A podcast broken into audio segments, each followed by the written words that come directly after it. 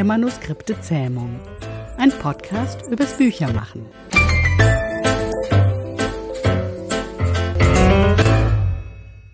Das Thema heute sind starke Verben und schwache Verben. Vielen AutorInnen fällt es manchmal schwer, die einen von den anderen zu unterscheiden. Und da gibt es einen Klassiker, der ist das Verb hängen.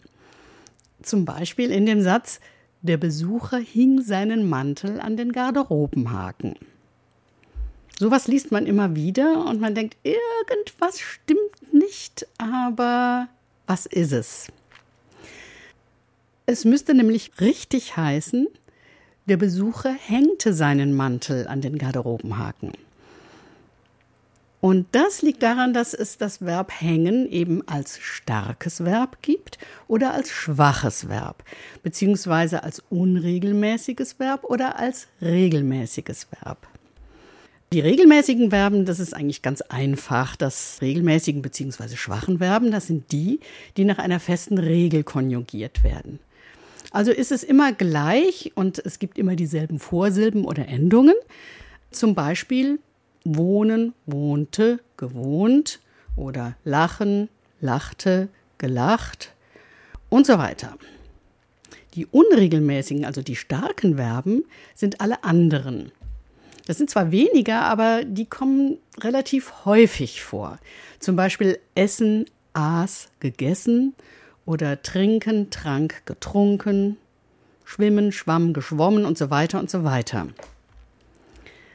Und dann gibt es noch einige Verben, die sowohl stark als auch schwach sein können. Und dazu gehört hängen. Also, wenn das Verb schwach konjugiert wird, dann heißt es hängen, hängte, gehängt. Und es hat immer, und das ist der Unterschied, ein direktes Objekt, also etwas, das gehängt wird, wie der Mantel in dem Beispiel oben. Also, wie gesagt, der Besucher hängte seinen Mantel an den Garderobenhaken. Ähm, was hängte er an den Garderobenhaken? Den Mantel. Oder die Kuratorin hängte ein Bild an die Wand. Und dazu kann man noch erwähnen, Verben, die so ein Objekt haben, nennt man transitiv. Wenn das Verb stark konjugiert wird, dann heißt es hängen, hing, gehangen und es hat kein Objekt. Und das nennt man dann intransitiv. Also der Mantel hing am Garderobenhaken. Wer und nicht wen. Und das Bild hing an der Wand. Noch eine Anmerkung dazu, wenn etwas mit an, in und so weiter anfängt, es ist nämlich kein Objekt, also nichts, womit etwas gemacht wird, sondern eine sogenannte adverbiale Bestimmung. Lernt man auch in der Schule. Wo ist der Mantel? Wo ist das Bild? So, ein anderes Beispiel erschrecken. Das wird auch ganz, ganz oft falsch benutzt. Ein Beispiel ist, der große Hund hat das Baby erschrocken. Ah, das tut richtig weh. Da gibt es auch zwei Varianten. Die schwache, also regelmäßige, ist natürlich erschrecken, erschreckte, erschreckt. Der große Hund hat das Baby erschreckt. Und wer hat wen erschreckt? Also mit dem Objekt das Baby. Und das hatte zur Folge, dass das Baby erschrocken ist. Das Baby ist erschrocken. Hier gibt es kein Objekt, denn das Baby ist ja das Subjekt, also das, was etwas tut. Und dann heißt es eben im Präteritum, also in der Vergangenheit, der große Hund erschreckte das Baby, das Baby erschrak. Die starke Variante zusammengefasst ist also erschrecken, erschrak, erschrocken. Und wie ist es mit wiegen? Ein anderes Beispiel. Erstmal regelmäßig, also schwach. Wiegen, wiegte, gewiegt. Und das, wie wir ja schon gehört haben, ist immer transitiv, halt also immer ein Objekt. Zum Beispiel, der Vater wiegte das Baby in seinen Armen. Oder sogenannte reflexiv, also mit sich, die Schilfhalme wiegten sich im Wind.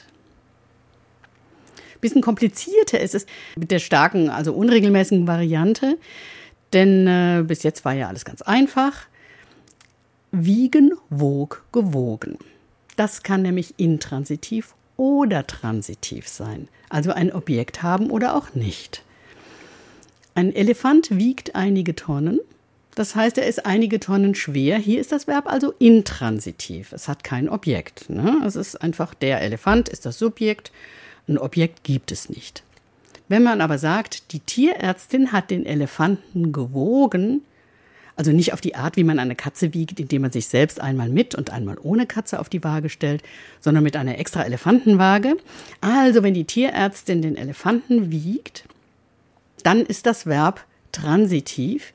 Die Tierärztin hat den Elefanten gewogen, nämlich wer hat wen gewogen. Daran kann man gut erkennen, dass die verschiedenen Formen auch verschiedene Bedeutungen haben, nämlich der Vater wiegte das Baby, bis es schlief. Oder die Mutter wog das Baby, um zu sehen, ob es zugenommen hatte. Man kann übrigens auch Kräuter wiegen, nämlich mit einem Wiegemesser. Das ist nämlich die gleiche Bewegung hin und her. Eigentlich ist es ja ganz einfach. Man muss die theoretische Erklärung dahinter auch gar nicht unbedingt, äh, ja, nachvollziehen wäre schon schön, aber nicht unbedingt wiedergeben können, obwohl man das in der Schule eigentlich schon müsste, wenn man eine Arbeit schreibt aber dass man ein Gefühl dafür bekommt, wann ist etwas mit Objekt oder ohne Objekt, wann benutzt man das, die regelmäßige Variante, wann benutzt man die unregelmäßige Variante. Das wäre schon schön.